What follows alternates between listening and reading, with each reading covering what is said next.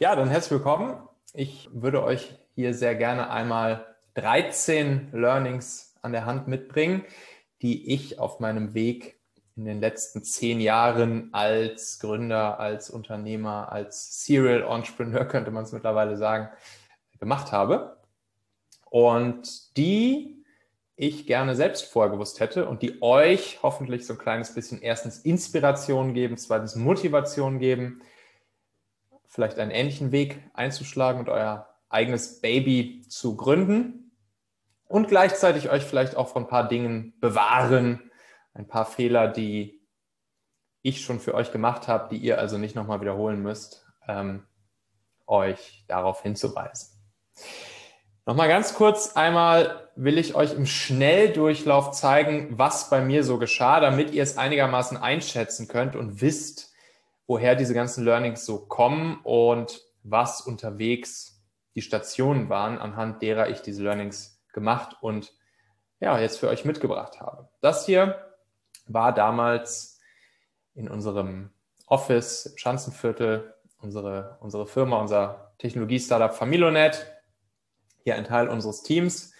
Und die Grundstory an der ganzen Geschichte ist, meine beiden Mitgründer David Hauke und ich sind 2011, 2012 rum mit diesem Technologie-Startup gestartet und dann sind wir 2017 von Daimler übernommen worden, sind also ja, vom Schanzen-Startup zum Corporate Startup geworden, beziehungsweise sind dann auch in dem, im Konzern ähm, aufgegangen. Und das waren natürlich sieben spannende Jahre insgesamt. Und dann kam es sogar dazu, dass wir einen Teil der Firma irgendwann wieder zurückgekauft haben.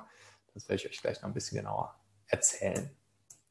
So, so ging das Ganze los. Meine beiden Mitgründer, David und Hauke, hier im, ja, in der Abstellkammer von einem befreundeten Unternehmerkollegen, der uns ja, glücklicherweise seine Abstellkammer zur Verfügung gestellt hat, wo wir dann die ersten Zeilen Code schreiben konnten. Und das erste, die erste war noch nicht mal eine Beta-Version, die ersten lauffähigen Versionen unseres Produktes der Familionet-App gebaut haben damals. Dann haben wir irgendwann unser eigenes Office bezogen, hier die ersten vier Mitarbeiter. Und ähm, da ging es dann natürlich auch schon ganz heiß her, hier im wahrsten Sinne des Wortes. Es war richtig heiß an dem Tag und äh, es wurde über den Codezeilen gebrütet und die erste Version unserer App ging dann auch irgendwann online nach eigentlich viel zu langer Entwicklungszeit. Erzähle ich euch gleich auch noch mal ein bisschen drüber. Dann kam irgendwann der Tag des Launches, 19. Dezember 2013. Das war natürlich ein, ein großer Tag für uns und äh, es ist auch damit einhergegangen, dass wir an diesem Tag direkt eine ziemlich große Medienaufmerksamkeit bekommen haben. Also RTL Punkt 12 beispielsweise und die RTL Nachrichten und NTV stündliche Nachrichten und das war der Tag der Bundestagswahl 2013. Da waren wir dann auf der Startseite äh, von Bild.de direkt ganz oben mit unserem Launch. Und das hat dann erstmal dazu geführt, dass unser, unsere Applikation, ja, ich würde sagen, so ein, zwei, drei Stunden maximal verfügbar war und dann alle Server gecrashed sind und es dann schon wieder aus war. ähm, naja, auf jeden Fall auch eine sehr spannende Erfahrung. Wir haben dann direkt in den ersten Tagen sehr, sehr, sehr viele Nutzer gewonnen durch diese große Medienaufmerksamkeit, die wir bekommen haben und haben es dann auch was die Nutzerzahlen angeht, hinbekommen, hier so diesen klassischen Hockey-Stick zu machen. Das war dann auch der Moment, als, als Oliver Samba von Rocket Internet irgendwann bei uns anrief und sagt, ey Leute, ihr seid doch die mit dem Hockey-Stick, oder? Das habe ich doch hier bei Gründerszene gelesen. Und ähm, ja, wir dann uns mit Olli Samba getroffen haben und er uns auch direkt ein Investmentangebot gemacht hat, welches wir dann aber abgelehnt haben, spontan. Und sozusagen unser eigenes Ding weitergemacht haben, beziehungsweise mit anderen Investoren weitergemacht haben. Wir haben eigentlich in jedem großen deutschsprachigen und auch in vielen internationalen Medien, wie zum Beispiel TechCrunch oder Wired oder äh, großen brasilianischen Medien, haben wir ja eine gewisse Reception bekommen und, und darüber auch sehr viele Kunden gewonnen, sehr viele Nutzer gewonnen über das Thema PR hier sieht man wieder mal einmal, wie mein Mitgründer Hauke hier gerade ähm, ein weiteres Mal für, für RTL in diesem Fall erklärt, was, was die Familionet-App so kann. und was sie macht. Und es war auch immer ein etwas kontroverses Thema. Damals war das Thema Location Sharing auf dem Handy, was diese Familionet-App eben macht und das auch noch im Familienbereich. War noch etwas sehr, sehr, sehr Neues. Das war noch nicht ganz so verbreitet wie heute, dass jede App wirklich äh, ja, Standortteilen mit eingebaut hat. Und dementsprechend war das natürlich auch immer schönes, schönes Futter für Medien jeglicher Art. Entweder das gut zu finden oder das entweder zu zerreißen. Aber ihr wisst ja, kritische PR ist auch PR und dementsprechend ja, hat es dann am Ende dazu geführt, dass wir eine sehr, sehr, sehr große Verbreitung weltweit hatten. Also neben den deutschsprachigen Ländern, Deutschland, Österreich, Schweiz, haben wir auch vor allen Dingen in den USA, in Brasilien, in der Türkei, in Indien sehr viele Nutzer gehabt und haben wir eigentlich immer noch. Die App gibt's ja noch. Und ja, das hat dann auch dazu geführt, dass große Partner an unsere Seite kamen, also zum Beispiel die Telekom, zum Beispiel Bosch und damit verbunden Jaguar und Land Rover hat dann die App vorne in die, in die Dashboards vom Auto eingebaut, sodass man irgendwie dem Auto sagen konnte, ey Leute, beziehungsweise ey Auto, fahre mich jetzt zu meinem Familienmitglied oder navigiere mich dahin. Und ähm, das hat dann auch nochmal zu sehr großer weiterer Verbreitung geführt. Die ESA, die Europäische Raumfahrtorganisation, wurde ein großer Partner von uns, hat auch ein bisschen was investiert bei uns. Und ja, dementsprechend kam es dann irgendwann dazu, dass immer mehr Corporates auf uns aufmerksam wurden und schlussendlich dann unsere Firma auch von Daimler übernommen wurde. So. Das hier war der Tag des Umzugs. Hier sieht man, hat uns Daimler dann so einen Truck vorbeigeschickt, wo wir im Prinzip das ganze Büro reingepackt haben, alle Leute reingepackt haben und dann zu unserem ja, neuen Arbeitgeber auf einmal, nämlich zu Reach Now als Teil dieser Now Family, das, was ihr vielleicht auch noch kennt, ähm, was früher mal Car2Go, MyTaxi etc. war, das ist jetzt alles die Now Family. Darin sind wir dann aufgegangen. Und hier seht ihr auch die schöne Vision, die diese Now Family hat, nämlich ja, die, die Stadt, die interconnected ist, wo alle Mobilitätsdienstleistungen miteinander verbunden sind, egal ob wir mit der Drohne rumfliegen oder ob wir mit dem Bus rumfahren oder ob wir hier in der, in der Hyperloop Underground fahren. Das ist die, die mobile Stadt der Zukunft. Und da haben wir dann auch zwei, drei Jahre mit dran gearbeitet, sozusagen diese, diese Vision mit zu gestalten und mit zur Realität werden zu lassen. So, das war jetzt sozusagen die, die Happy Story einmal im Schnelldurchlauf. Wie schon gesagt, ich würde euch gerne, also ja genau, hier noch einmal ganz kurz Familiennetmacher kaufen ihr Startup von Daimler zurück. Da haben wir dann einen Teil der Assets, also vor allen Dingen die, die App und die Nutzerdaten etc. haben wir irgendwann wieder zurückgekauft, weil die Technologie bei Daimler weiter verwendet wird und wir aber gesagt haben, hey, wir wollen eigentlich das Produkt auch noch ein bisschen weiter treiben und dann haben wir es teilweise wieder zurückgekauft. Das nur noch so als kleine Anekdote nebenbei. Aber jetzt wollen wir mal reinstarten hier, ein paar Learnings mitgeben, die wertvoll für euch sein könnten. Learning Nummer eins, was ich euch mitgebracht habe, und das kennt ihr vielleicht selbst. Falls ihr selbst schon mal irgendwie eine, eine Business-Idee hattet oder falls ihr Leute kennengelernt habt, die sagen, ja, ich habe da irgendwie eine Idee, ich habe da eine coole Geschäftsidee, ich habe da eine Produktidee, aber ich will noch nicht so richtig drüber reden, ich kann noch nicht nachher, klaut mir irgendwer die Idee. Das ist Bullshit. Erzählt so vielen Leuten wie möglich von eurer Idee. Erzählt Leuten von eurer Idee, die tendenziell Ahnung haben von dem Business eurer Idee, erzählt aber auch Leuten von eurer Idee, die da überhaupt keine Ahnung von haben. Erzählt es eurer Oma, eurer Mutter, dem Taxifahrer, wem auch immer. Weil die werden euch Fragen stellen, an die ihr so vorher noch nicht gedacht habt. Man ist schnell auf seiner Idee betriebsblind und nimmt manche Antworten, manche Dinge für gegeben hin. Allerdings stellen einem Menschen, die von eurer Idee zum ersten Mal hören, stellen euch auf einmal Fragen, die ihr so vorher noch nicht gehört habt und wo ihr dann denkt, ah, ja, klar, darüber habe ich noch gar nicht nachgedacht und das ist auf jeden Fall wert, da einmal tiefer reinzugehen und drüber nachzudenken. Und am Ende ist es so, keiner wird euch die, keiner wird euch die Idee klauen, sondern der Ami würde sagen, it's all about the execution. Das heißt, Ideen gibt es wie Sand am Meer. Höchstwahrscheinlich die Idee, die ihr da habt, die hatte schon vor euch mindestens ein anderer Mensch, wenn nicht sogar tausend andere Menschen. Aber am Ende wird halt derjenige mit der Idee gewinnen, der sie auf die Straße bringt, der sie erfolgreich exekutiert. Und dementsprechend redet lieber mit allen Menschen über eure Ideen, statt sie hinterm Berg zu halten. Und das führt in der Regel dann eher dazu, dass die Idee niemals exekutiert werden wird, dass sie niemals geboren wird oder dass sie falsch geboren wird. Wir sind zum Beispiel damals mit unserer Idee für die Familionet-App sind wir in so Spieleparadiese gefahren und haben mit, mit Eltern darüber gesprochen, haben ihnen Click-Dummies, Prototypen unserer, unserer App damals gezeigt und, und haben ja, mit ihnen besprochen, ob das ein Produkt ist, was sie so nutzen würden oder was ihnen vielleicht fehlt oder welche Funktionen sie gerne hätten.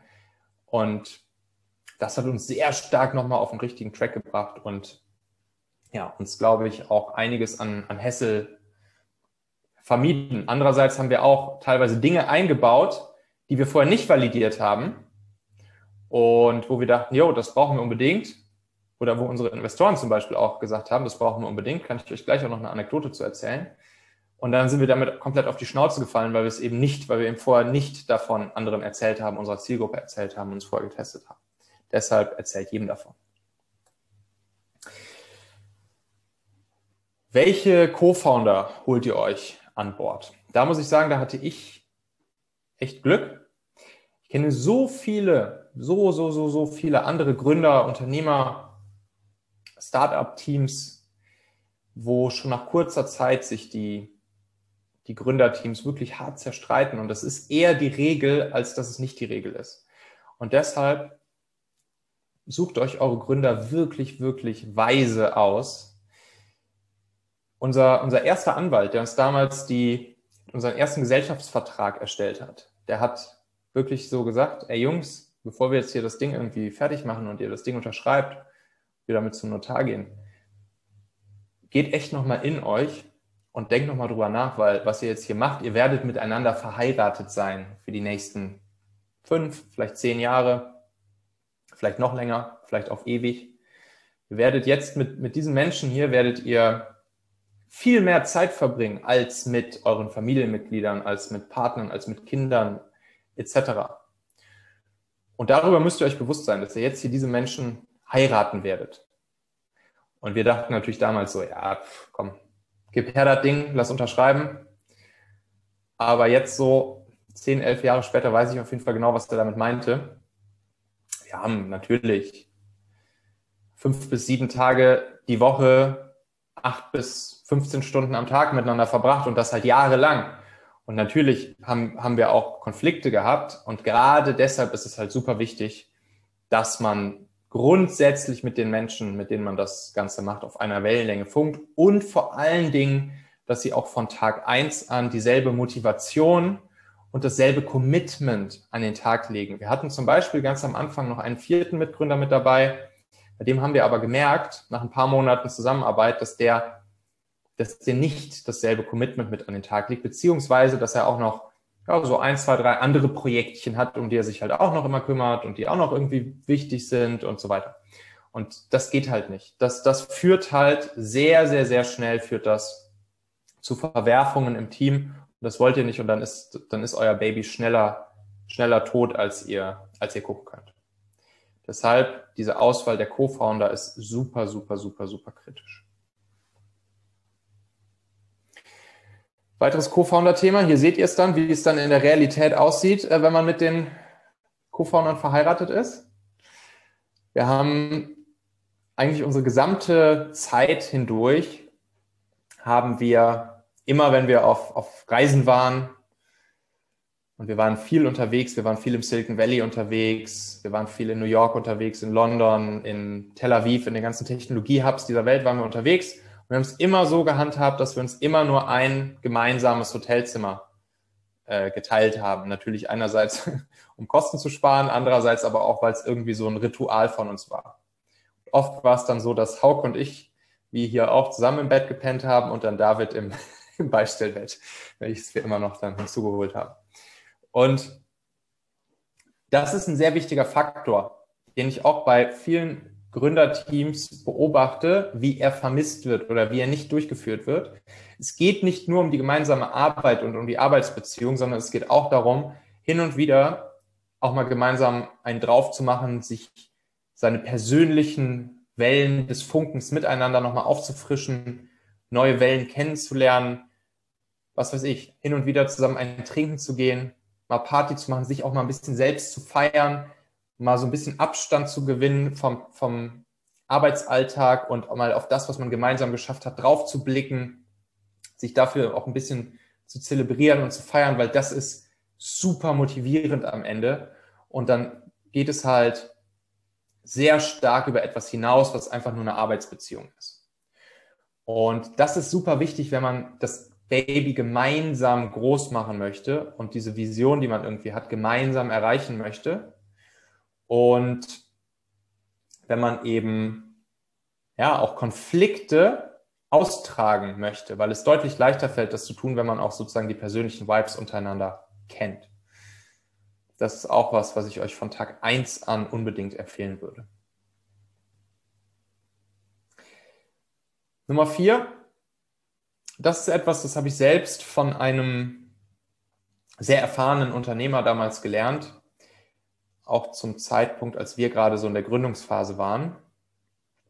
Der hat nämlich gesagt, hey, eigentlich, eigentlich macht gutes Unternehmertum eigentlich nur diese eine Eigenschaft hier aus. Beziehungsweise die Kombination aus diesen zwei Dingen, die man, die den guten Unternehmer ausmachen. Und zwar ist das diese sogenannten Windows of Opportunities überhaupt erstmal zu sehen, überhaupt erstmal zu erkennen überhaupt erstmal zu verstehen, dass da gerade sich irgendeine Möglichkeit öffnet, irgendeine Möglichkeit ergibt. Und dann in dieses Window sich trauen, reinzujumpen. Denn diese Windows of Opportunities, die kommen regelmäßig, aber die sind auch ganz schnell wieder weg. Und jetzt ist es so, dass viele Menschen diese Windows of Opportunities gar nicht erkennen, gar nicht sehen. Das kann im ganz Kleinen sein, wie auch im ganz Großen. Das kann sein in einem, in einem Gespräch mit einem Mitarbeiter. Es kann aber auch sein in einer ja, riesengroßen Möglichkeit, weiß ich nicht, zum Beispiel einen Kunden zu gewinnen, einen Partner zu gewinnen, einen Investor zu gewinnen. Und dann diese Windows of Opportunities, nachdem man sich antrainiert hat, sie zu erkennen, und das kann man sich antrainieren, das ist nicht Gott gegeben, dann sich auch trauen, da rein zu jumpen und sie auszuprobieren. Und da gehört dann auch wiederum dazu, sich nicht zu lange mit einer Entscheidungsfindung beispielsweise aufzuhalten. Sich nicht zu lange erstmal Chancen und Risiken abzuwägen und zu gucken, was könnte alles passieren, sondern die guten Unternehmer, die haben auch immer sich so eine gewisse so eine gewisse gesunde kindliche Naivität beibehalten. Und das ist, das ist am Ende der wichtigste. Ich meine, guckt euch so einen Elon Musk an. Der, der wahrscheinlich krasseste Unternehmer der Welt gerade. Oder wahrscheinlich nicht nur wahrscheinlich, sondern der krasseste Unternehmer der Welt. Wenn ihr den so reden hört, wenn ihr so ein bisschen mal mitverfolgt, was er so macht jeden Tag, was er sich wieder für neue crazy Sachen ausgedacht hat. Da denkt man manchmal, da sitzt so ein dreijähriges Kind und spielt Lego und hat alle fünf Minuten irgendwas Neues, womit es rumspielt. Und genau, genau diese leichte kindliche Naivität, die behält man sich als guter Unternehmer bei, beziehungsweise nur damit wird und bleibt man eigentlich guter Unternehmer. Ich kenne ich kenn super krasse Unternehmer, die 50, 60 Jahre alt sind und trotzdem wenn man mit denen spricht, wenn man denen zuhört, wenn man sieht, wie die agieren, merkt man immer wieder, ey, irgendwie, irgendwie sind die schon noch so ein bisschen Kind alle geblieben. Und, und das ist wirklich ein sehr, sehr, sehr, sehr, sehr wichtiger Faktor an der ganzen Geschichte.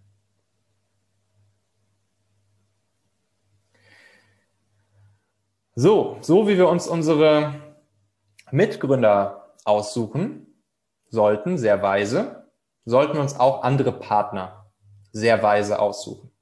Insbesondere, wenn es darum geht, sich Investoren mit an Bord zu holen. Also Geschäftspartner beziehungsweise Gesellschafterpartner. wenn ihr euch Mitgesellschafter reinholt, wenn ihr euch Investoren in die Firma holt, dann verkauft ihr denen einen Teil eurer Firma. Und dann gehört denen auf einmal ein Teil eures Babys. Das heißt, sie haben dann auf einmal auch einen Anspruch, bei euch mitzureden. Und dann reden sie auch auf einmal bei Dingen mit, wo ihr eigentlich denken würdet, nicht nur würdet, sondern wo ihr das auch denkt, ey, hier bin ich doch eigentlich derjenige, der irgendwie die Ahnung hat von dem, was wir hier bauen, von dem Business, von unserem Baby, von unserem Produkt, von unserer Zielgruppe etc., dann kommen auf einmal Investoren und erzählen euch, wie ihr euren Laden zu führen habt, wie ihr euer Produkt zu bauen habt. Wir hatten zum Beispiel eine Situation, da hat uns in einer Finanzierungsrunde ein Investor sozusagen in den Gesellschaftsvertrag hereingeschrieben, dass wir in der App selbst, also in der App auf dem Handy, irgend so eine komische Lasche einbauen sollten. Irgend so eine Lasche, die man runterziehen kann, wo man dann irgend so eine Filterfunktion hat in der App, um sich irgendwelche Sachen anzeigen oder nicht mehr anzeigen zu lassen. Und die Idee dahinter, die war ja nicht verkehrt. Aus Nutzersicht dem Nutzer irgendwie die Möglichkeit zu geben, bestimmte Elemente in der App zu zeigen oder nicht zu zeigen.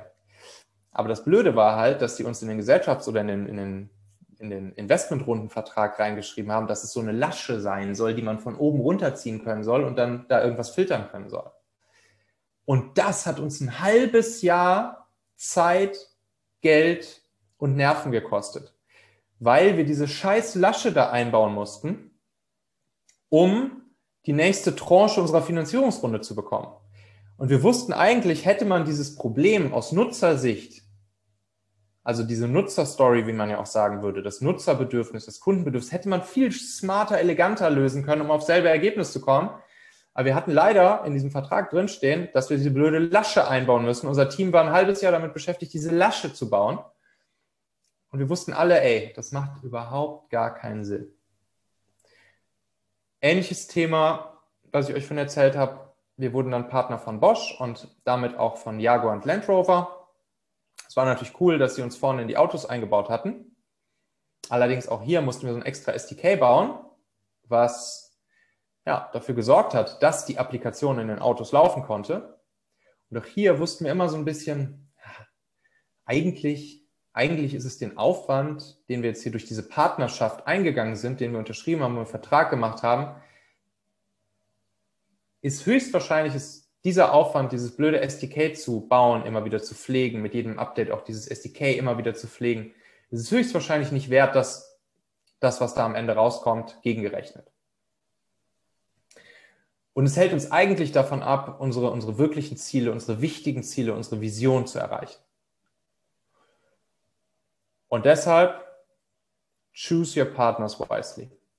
Und hier noch der Zusatz, keep your cap table clean mit dem Cap Table ist die Liste an Gesellschaftern, also die Liste an Investoren zum Beispiel auch gemeint, die in einer Firma drin sind. Wir hatten zum Beispiel am Ende, bevor wir von Daimler aufgekauft wurden, hatten wir bestimmt 15 Investoren oder sowas, 15 Gesellschafter auf dieser Cap Table Liste.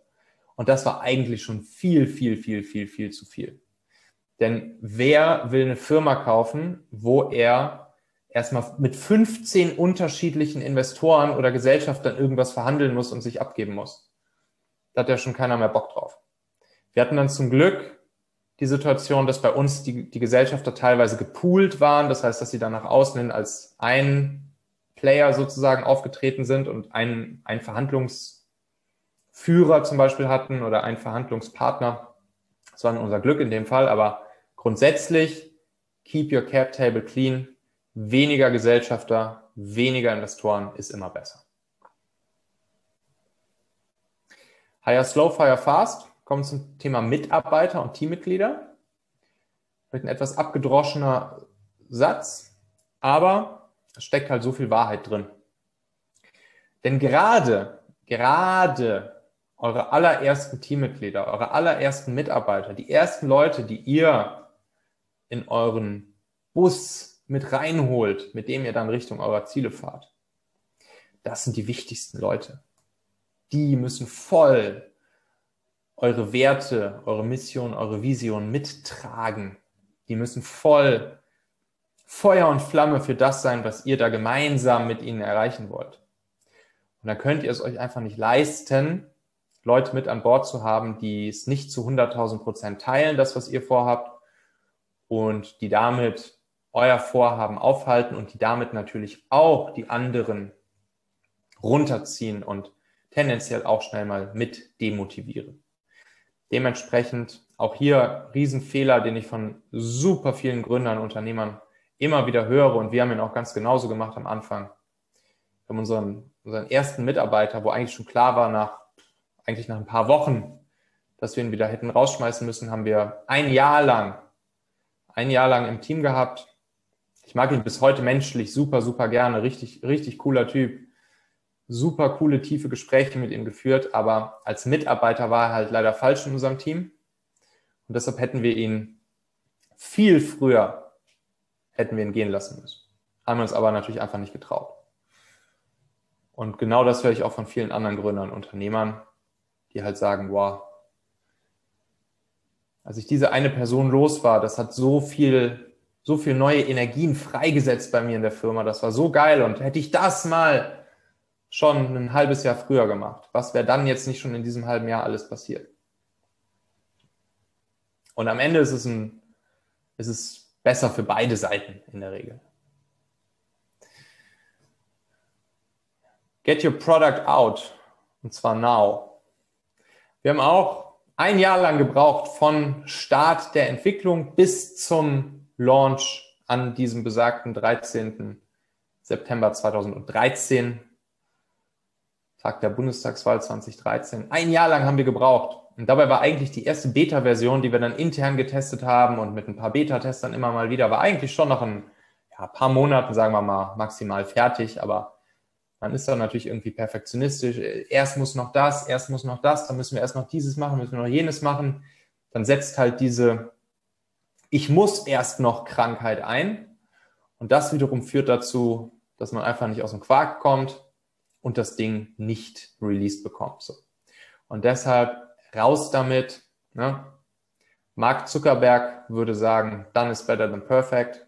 Und genau dieses, dieses Mindset muss man sich halt hier geben. Man muss es sich trauen und das Baby dann in die freie Wildbahn hinauslassen, weil zum Beispiel hat man damit dann natürlich auch gute Argumente, das Produkt in eine Richtung weiterzuentwickeln, wie die Nutzer oder die Kunden oder der Markt es wirklich will. Hätten wir zum Beispiel damals unseren, unseren Investoren, die unbedingt diese Lasche haben wollten, hätten wir denen gesagt, hey, guck mal, liebe Leute, ähm, unsere Nutzer hier, die wollen aber ein anderes Feature viel, viel dringender, viel wichtiger.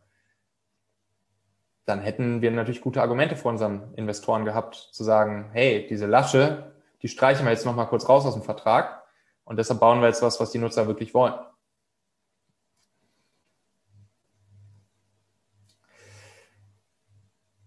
Kommen wir nochmal aufs Thema der Teammitglieder, der Mitarbeiter, der Leute an eurer Seite. Hier ist ein ganz, ganz, ganz wichtiges Learning, das Recruiting.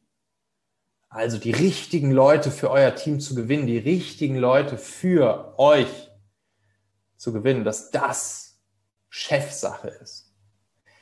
Es ist von vorne bis hinten Chefsache. Der, einer der Google-Gründer hat mal gesagt, dass er für, äh, 80 Prozent seiner Zeit damit beschäftigt ist, People-Themen zu machen.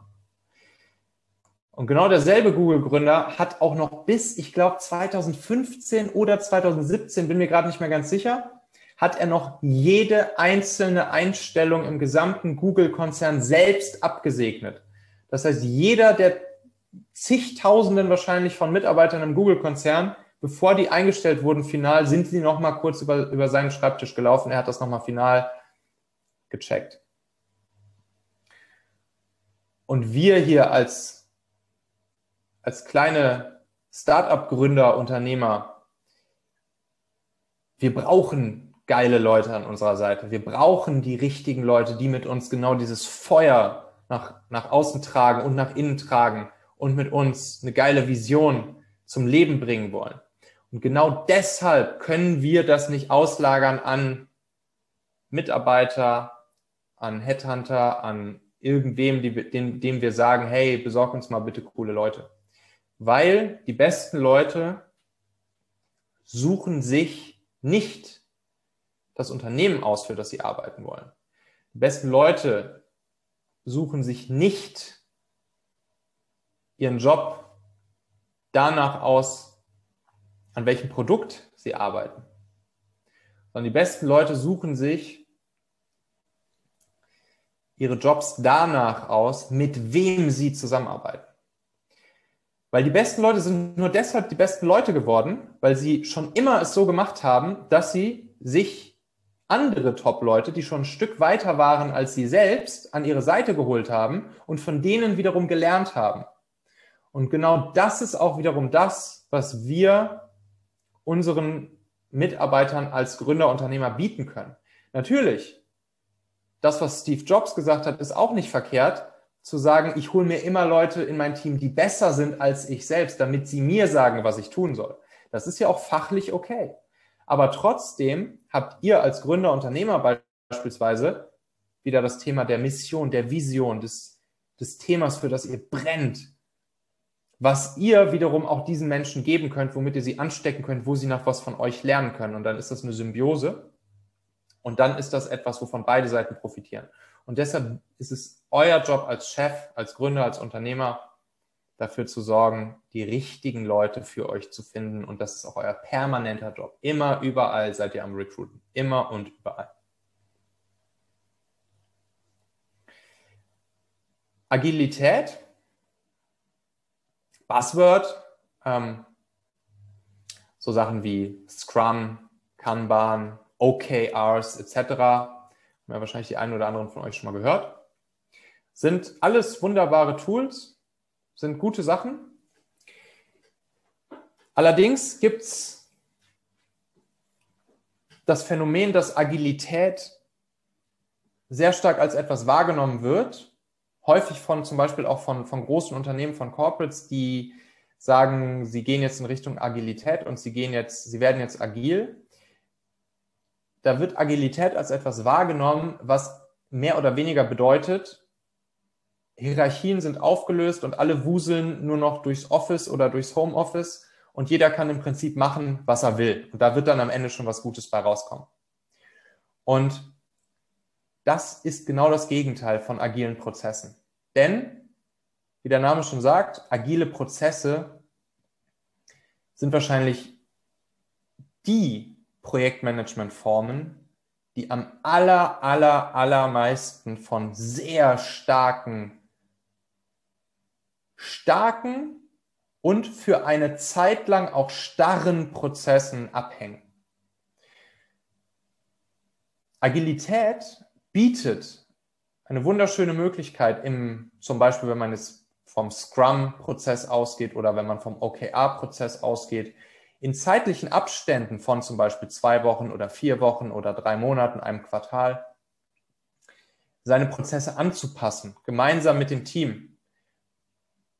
Da kann das Team gemeinsam entscheiden, welche Prozesse sie sich geben, auf welche Prozesse sie sich committen. Aber dann kommt es darauf an, dass jeder vom CEO bis zum Praktikanten auch wirklich sich zu 3000 Prozent auf diese Prozesse committet und diese Prozesse einhält. Und eben nicht jeder das tut und lässt, was er will und wild durchs Büro wuselt, sondern dass sich alle an diese Prozesse halten. Und nur dann werden solche Prozesse wie Scrum oder OKRs auch zum Erfolg. Und wenn nur einer ausschert, wenn nur einer sich nicht dran hält, dann bricht dieses sehr fragile, agile Kartenhaus schnell in sich zusammen. Und das ist übrigens auch die Erfahrung, die viele Unternehmen, die Agilität mal ausprobiert haben, diesmal so eingeführt haben und mal geschaut haben, wie es so läuft. Und dann am Ende sagen, Agilität funktioniert für uns nicht, haben wir ausprobiert, Scrum machen wir nicht mehr. Da war genau das das Problem, dass ja, noch nicht alle wirklich dieses Mindset intus hatten und sich zu viele Leute und zu viel kann halt schon nur eine Person in der gesamten Firma sein, sich nicht an die Prozesse gehalten haben. Das ist wichtig zu wissen, wenn man agile Prozesse, die grundsätzlich grandios sind, wenn man sie nutzt.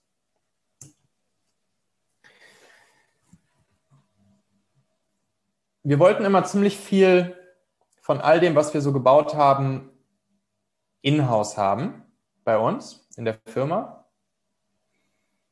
Und das hat, das hat einerseits dazu geführt, dass Daimler uns am Ende übernommen hat, weil wir die Technologie, die wir gebaut haben, nämlich die ganzen Mobile Locating Algorithmen und Technologien, womit wir weltweit führend waren irgendwann, wo Google und Apple große Partner von uns wurden, weil wir bessere Technologien gebaut haben in dem Bereich als Google und Apple selbst auf uns aufmerksam geworden sind.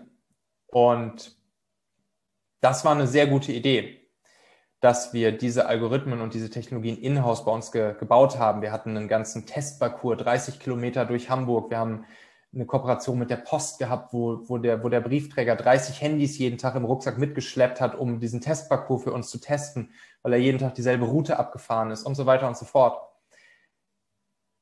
Nur wir haben auch zu viele Sachen selbst gemacht, die wir eigentlich gut hätten outsourcen können, wo ich im Nachhinein, wo ich im Nachhinein weiß, dass das nicht der Core, der Kern unseres, unseres Firmenwerts am Ende unseres Produkt- und Firmenwerts, unserer Assets waren, die wir da als etwas Wertvolles aufgebaut haben. Das heißt, wenn ihr eine marketinggetriebene Firma seid, dann müsst ihr diese, diese Themen wie Marketing und Sales in-house haben, dann müsst ihr die ownen, dann sind das eure Assets, die ihr aufbaut. Ich bin zum Beispiel beteiligt bei Pragfit, das ist ein Online-Fitnessstudio für Schwangere. Und da kommt es natürlich ganz, ganz, ganz stark darauf an, dass das Thema des Marketing und des Sales in-house liegt, das kann man nicht abgeben an eine Agentur oder das kann man nicht outsourcen an irgendwelche Freelancer oder so. Das Technische hingegen kann man sehr gut outsourcen. Und hier bei uns bei Familionet war es genau andersrum. Da ging es darum, dass wir ja, weltweit führende Technologien, Algorithmen bauen. Wir haben es mal teilweise ein bisschen ausprobiert mit, mit externen Freelancern, Developern, Agenturen etc. und haben dann aber auch festgestellt, es geht nicht. Das ist nicht unser Core. Das ist nicht der Kern dessen, was den Wert unserer Firma ausmacht. Und deshalb werdet euch ganz, ganz, ganz klar darüber bewusst. Beamt euch mal fünf bis zehn Jahre in die Zukunft und überlegt euch, was ist genau das, was später mal ein potenzieller Käufer beispielsweise kaufen wird, wenn er eure Firma übernimmt. Was genau kauft er dann? Wofür legt er die Kohle auf den Tisch? Ist es die, ist es die Technologie? Sind es die Köpfe? Ist es das Team? Sind es die Nutzerzahlen, Nutzerdaten?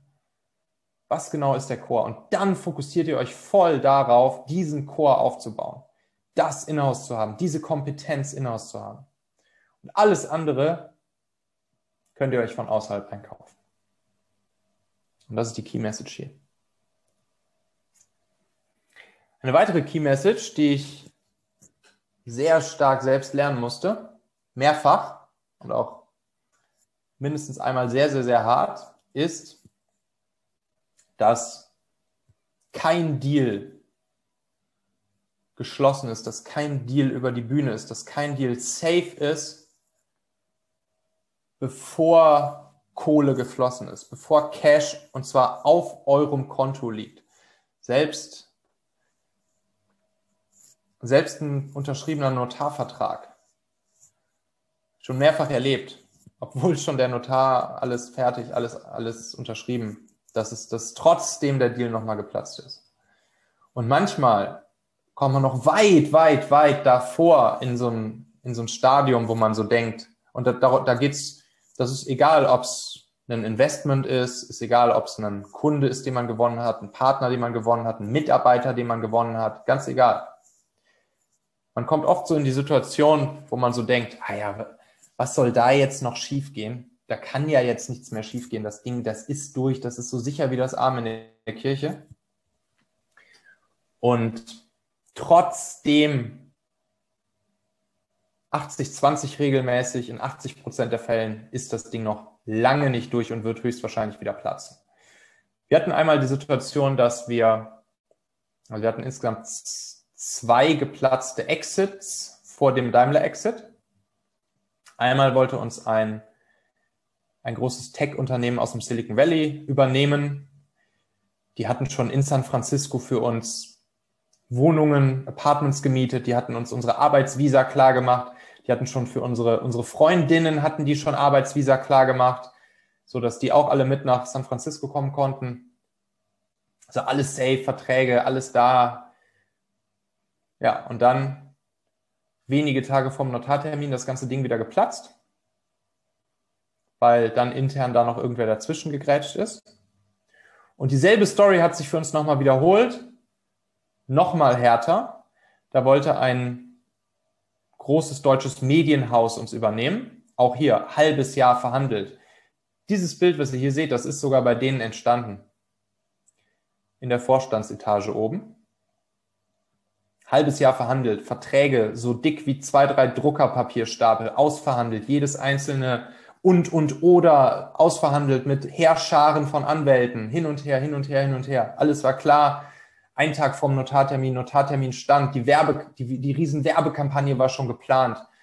Projekt Deutschland zupflastern an jeder Bushaltestelle, in jeder Fernsehwerbung hättet ihr, hättet ihr Familiennet-Werbung gesehen. War alles schon geplant und safe. Und dann einen Tag vorm Notartermin, zack, Aufsichtsrat dazwischen gegrätscht, weil es einen Angriff von irgendeinem Hedgefonds auf die Aktie dieses Unternehmens gab, zack, Deal geplatzt. Das hat dann für uns bedeutet, dass wir drei Viertel unserer Mitarbeiter entlassen mussten, weil wir natürlich auch vorher schon ordentlich, ja, voll auf dieses, dieses Ding hingearbeitet haben und auch schon Leute in die Richtung eingestellt haben. So.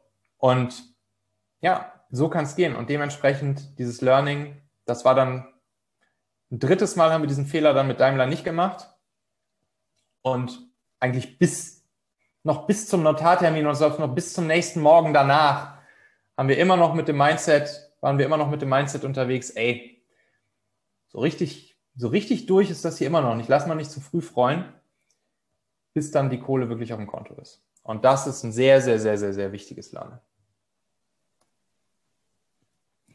Ja, auch eine Sache, die ich selbst und wir bei Familie damals viel zu spät realisiert und wahrscheinlich auch wahrhaben wollten, nämlich, dass Sales all das ist, wovon, wovon am Ende der Erfolg eures, eures Babys, eures Produkts, eurer Firma wirklich abhängt.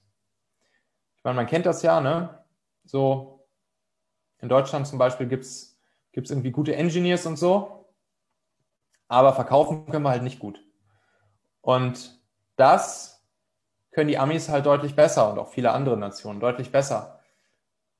Also ich meine, ich war viel im Silicon Valley unterwegs. Ich habe da, ich war an der Stanford Uni und so weiter. Die kochen da auch alle nur mit ganz lauwarmem Wasser, was die Produktentwicklung angeht. Alles super coole Leute, aber ich sag mal so richtig krass technisch uns jetzt meilenweit voraus sind die nicht. Im Gegenteil, manchmal denkt man schon so, wow, krass, mit solchen einfachen Dingen bauen die hier so geile Produkte. Und mit so einfachen Methoden. Oder mit solchen einfachen Management-Techniken etc. Man so denkt, so, okay, krass, da geht es ja bei uns dann teilweise schon ein bisschen advanced dazu. Aber was die halt einfach können, neben natürlich daraus dann geilen Produkten bauen, klar, die Produkte sind am Ende geil, keine Frage. Aber was die natürlich können, ist dann diese Dinge auch einfach zu vermarkten und zu verkaufen, weltweit. Und, und darum Stories zu erzählen und darum zum Beispiel auch sowas wie eine Personal Brand aufzubauen. Das ist auch was, was immer und immer und immer wichtiger wird. Nicht nur eine, eine Brand für euer Produkt aufzubauen, sondern euch als Gründer, als Unternehmer, als die Vordenker in dem Ding, als Personal Brand auch zu positionieren. Das wird immer wichtiger. Und das können die Amis gut. Und deshalb, wenn wir hier irgendetwas aufbauen, egal ob B2C oder B2B, es ist super, super, super wichtig, dass wir von Tag eins uns Gedanken darum machen, wie ist eigentlich die Story um dieses Ding herum? Wie können wir Marketing und Sales gut machen? Wie können wir uns positionieren unserer Zielgruppe gegenüber? Wo, wo treibt sich unsere Zielgruppe rum? Wie kriegen wir unsere Zielgruppe dazu, von unserem Produkt und von uns zu hören? Und deshalb ist es super, super wichtig, dass ihr das direkt von Anfang an mit bedenkt. Ich erlebe es zu oft, dass dass Gründer zum Beispiel sagen, ja klar, ich baue einfach ein gutes Produkt, dann verkauft sich das von selbst. Ist aber nicht so. Es gibt so viele gute Produkte da draußen, die wahrscheinlich viel, viel, viel besser sind als die Marktführer, aber von denen noch nie jemand was gehört hat, weil sie halt das Thema Marketing, Verkauf nicht auf die Kette kriegen. So, wir haben jetzt hier eine, eine, illustre Runde an einigen Leuten, die sich für all diese Themen, über die ich jetzt hier so gequatscht habe, mehr oder minder interessieren. Und wie kann man, wie kann man dafür sorgen, dass, dass sich aus so einer Runde hier noch mehr coole Ideen, Kreativität, Drive, Motivation für euch ergeben? Und da gibt es ja dieses Konzept der Mastermind-Gruppe. Ich weiß nicht, inwieweit euch das was sagt. Mir hätte das damals als Student noch nichts gesagt, aber vielleicht ist das mittlerweile anders, dass sich das ein bisschen mehr rumgesprochen hat. Auf jeden Fall, wenn man sich das mal anguckt, so historisch, die die erfolgreichsten Menschen dieser Welt. Ich glaube, hier sieht man jetzt gerade eine Mastermind-Gruppe, wo hm, Henry Ford und ich glaube Edison zusammen drin waren. Und das ist eine, eine, eine Gruppe, die man sich sucht, mit der man sich zum Beispiel einmal im Monat, ich mache es zum Beispiel mit meiner Mastermind-Gruppe so, wir treffen uns einmal im Monat, setzen wir uns zusammen, dann gibt es eine ganz dedizierte eine ganz dedizierte Agenda. Das ist im Prinzip bis auf die Minute, fast bis auf die Sekunde geplant, was wie wann passiert, wer wie was wann sagt. Da gibt's, da gibt's ja Schemata für. Könnt ihr euch auch, das habe ich mal veröffentlicht bei mir im Talente-Magazin, wenn euch das interessiert, könnt, könnt ihr einfach mal googeln nach Mastermind-Gruppe finden, Mastermind-Gruppe finden und dann seht ihr da einen Artikel wahrscheinlich bei Google auf Platz eins oder zwei vom, vom Talente-Magazin, von talente.co und da könnt ihr euch das runterladen, dieses Schema, wie man so eine Master, wie man so ein Mastermind-Treffen durchführt, wenn euch das interessiert. Auf jeden Fall kann ich euch sehr empfehlen, euch solch eine Runde von gleichgesinnten Menschen, die ähnliche Wünsche, Bedürfnisse, Ziele und Herausforderungen haben wie ihr, solch eine Runde zu suchen. Das Ganze besteht dann so aus, sagen wir mal, optimalerweise sechs bis neun Leuten und ihr setzt euch einmal im Monat beispielsweise mit diesen Leuten zusammen, haltet euch an dieses, an dieses Schema, was ihr da bei mir sehen werdet. Und das ist ein absoluter, absoluter Erfolgsbooster, solch einer Mastermind-Gruppe anzugehören und solch einer Mastermind-Gruppe zu haben. Darüber hinaus könnt ihr natürlich auch euch noch zusätzlich Menschen suchen, die für euch als Mentoren fungieren. Also Menschen, die schon dort sind, wo ihr hin wollt. Menschen, die schon weiter sind als ihr selbst. In der Regel werdet ihr eine Mastermind-Gruppe machen mit Menschen, die auf einem ähnlichen Level sind wie ihr, aber ähnliche Ziele haben wie ihr. Weil keiner, der schon viel weiter ist, wird mit euch eine Mastermind-Gruppe machen, weil da wird er da nichts von haben. Allerdings könnt ihr euch Menschen suchen, die schon weiter sind als ihr, die dort sind, wo ihr hin wollt. Das kann auch in unterschiedlichen Bereichen, können das auch unterschiedliche Mentoren sein. Und dann könnt ihr von diesen Menschen lernen als eure Mentoren. Da gibt es verschiedene Möglichkeiten. Entweder ihr kennt solche Menschen, habt irgendwo schon mal solche Menschen kennengelernt, habt sie vielleicht im Netzwerk, kennt irgendwen, der wen kennt, könnt persönlich solche Menschen kennenlernen und habt Glück und diese Menschen sagen, jo, komm, ich nehme dich so ein bisschen an die Hand oder man kann dafür natürlich auch zahlen. Ne, wenn, wenn ihr anderen Menschen erstmal so, was die Weiterentwicklung angeht, selbst erstmal nichts zu bieten habt, die euch aber was zu bieten haben, kann man dafür natürlich zahlen. Oder ihr könnt auch andere Sachen machen, wie zum Beispiel für sie arbeiten oder ähnliches. Auf jeden Fall euch solche Mentoren zu suchen, solche Menschen zu suchen, die schon dort sind, wo ihr hin wollt. Unglaublicher Erfolgsbooster. Ebenfalls, den ich euch nur sehr, sehr, sehr, sehr, sehr ans Herz legen kann. Wenn euch all das, worüber wir jetzt hier so gesprochen haben, noch tiefer interessiert, wenn ihr da Bock habt, einmal die Woche in so eine Richtung was zu hören, dann könnt ihr hier mal bei mir in den Machen-Podcast reinhören. Ich habe euch hier mal so ein paar Folgen aufgeschrieben, die da sehr spannend für euch sein könnten. Mittlerweile sind da, weiß gar nicht, 50 bis 100 Folgen drin. Aber ich habe jetzt mal so ein paar auf die Schnelle rausgesucht, die für euch spannend sein könnten. Also, hier ist immer so eine Anleitung, wenn ihr, Folge 5 ist das, wenn ihr wenn ihr euch selbstständig machen wollt, wenn ihr euer Baby gründen wollt, ist jetzt hier auch erstmal egal, ob ihr sozusagen solo selbstständig, expertenmäßig unterwegs sein wollt oder ob ihr ein Startup, Produkt-Startup gründen wollt. Da habe ich hier mal in Folge 5 so eine Anleitung gemacht, die ihr im Prinzip Schritt für Schritt durchgehen könnt. Dann Folge 6 habe ich nochmal über das Thema der Mastermind gesprochen, das, was wir auch gerade schon angerissen haben. Hier erkläre ich nochmal viel deutlicher, wie so eine Session abläuft, wie ihr solche Leute findet, ähm, wie ihr das so durchführt, dass es für euch am Ende wirklich zum Erfolg wird mit so einer Mastermind-Runde. Auch das Thema Mentor hier nochmal in Folge 14 angerissen. Also, wie findet ihr solche Leute? Wie geht ihr mit solchen Leuten um? Was könnt ihr solchen Leuten zurückgeben? Was gibt ihr, was gibt ihr solchen Menschen für einen Grund, euer Mentor zu werden?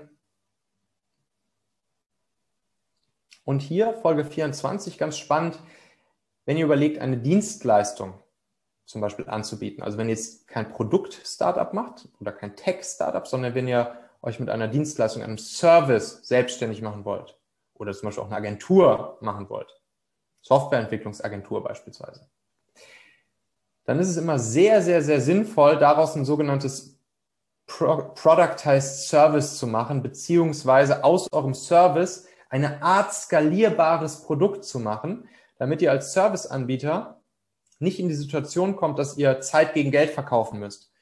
Also dass ihr nicht Stunden oder Tagessätze abruft, sondern dass ihr Ergebnisse verkauft. Ähnlich wie bei einem Produkt. Und da gibt es auch ein paar richtig coole Tipps und Tricks und Hacks, wie ihr aus einer Dienstleistung oder einem Service oder einer Agentur ein perfekt skalierbares Produkt machen könnt. Das habe ich euch hier in dieser Folge 24 einmal zusammengefasst. Und dann auch noch sehr ans Herz zu legen, Folge 35 bis 38, Startup Skills. Das habe ich mit meinem ehemaligen Mitgründer Hauke zusammen gemacht, diese vier Folgen. Startup Skills 1 bis 4, vier Folgen. Und da haben wir wirklich über alles gesprochen. Ich habe jetzt hier die ganzen Themen nicht hingeschrieben, weil es wirklich alles einmal durch, was wichtig ist, um ein eigenes Startup zu gründen. Von Ideenfindung, Mitgründer finden, Mitarbeiter finden, Team aufbauen, Produkt bauen, Produkt testen, Marketing, Vertrieb, Sales, komplett. Vier Folgen lang, Startup Skills mit Hauke zusammen, den ihr jetzt hier von ihr auch schon gesehen habt. Folge 35 bis 38. Ihr könnt entweder direkt in euren Podcast-Player gehen und da mal nach Michael Asshauer suchen und dann auf Abonnieren klicken oder ihr geht einfach mal auf michaelasshauer.com und dort könnt ihr dann auch direkt auf den Button klicken äh, zu eurer Podcast-App und dann könnt ihr euch das anhören. Also kann ich nur empfehlen. Jo, das ist es erstmal soweit. Und eine kleine Fragenrunde machen oder wie habt ihr euch das genau. vorgestellt? Sehr gerne. Äh, ich würde einmal kurz den Bildschirm wieder sharen. Mhm. Genau, eine Frage kam, glaube ich, eben gerade schon im Chat. Ähm, und zwar, ob du nochmal, ich sehe es jetzt leider, leider, leider gerade nicht. Ja, ich habe sie hier. Genau, ähm, ob du nochmal kurz aufs Mastermind eingehen kannst. Ähm, wofür man das denn überhaupt braucht, hat Felix gefragt. Ja, ich habe es ja gerade erklärt. Felix, besteht die Frage immer noch oder was, was genau möchtest du wissen zum Thema Mastermind über das hinaus, was ich gerade schon erklärt habe? Moin. Äh, ja, ich habe mich einfach nur gefragt, quasi, wie äh, das am Ende aussieht mit den Leuten, die. Ist das einfach nur so ein, so ein Thema, wo man sich drüber unterhält dann und äh, dann geht man wieder auseinander oder wie sieht das aus? Also ich kann mir das halt absolut nicht vorstellen. Ja, also zunächst mal Google gerne mal nach Mastermind-Gruppe finden. Das, da wirst du den Artikel von mir finden, wo ich genau das einmal runtergeschrieben habe und beschrieben habe. Da kannst du es auch gerne dann im Nachhinein dir nochmal genauer angucken. Und wenn du dann deine eigene Mastermind-Gruppe irgendwann gründen solltest, was ich wie gesagt sehr empfehlen kann, dann kannst du diesen Artikel und dieses Starter-Kit, was ich da verlinkt habe, kannst du auch einfach dir schnappen und nutzen. Würde ich, würde ich sehr stark empfehlen. Und grundsätzlich, kurz und knackig zusammengefasst, ist es eine Truppe, mit der du dich regelmäßig triffst. Wie gesagt, zum Beispiel einmal im Monat, fest sechs bis neun Leute.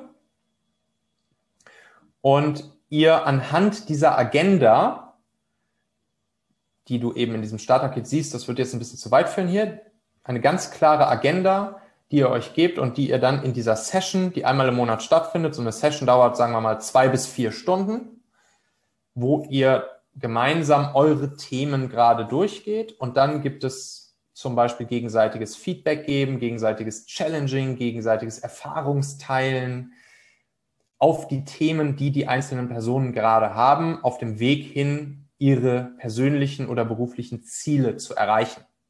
Das heißt, der, der Effekt der ganzen Geschichte ist am Ende, dass du die Crowd-Intelligenz der Leute, mit denen du gemeinsam in einer Mastermind-Gruppe bist, dass du die dafür nutzt, um deine eigenen Ziele besser und schneller und einfacher erreichen zu können.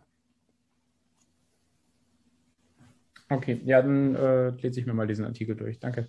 Mhm. Gibt es noch weitere Fragen? Ansonsten hätte ich eine für die Zwischenzeit. Und zwar, ähm, du hast vorhin erzählt, dass ihr den einen Stakeholder hattet, der unbedingt dieses Feature eingebaut haben wollte, um jeden ja. Preis. Ja. Ähm, wie ist das ansonsten gewesen? Wie habt ihr ansonsten festgemacht, welche Features ihr entwickelt habt? Das heißt, ihr müsst ja schon vorher irgendwie so kundenzentrisch sein, dass ihr wusstet, welches Feature jetzt für die Kunden am attraktivsten ist.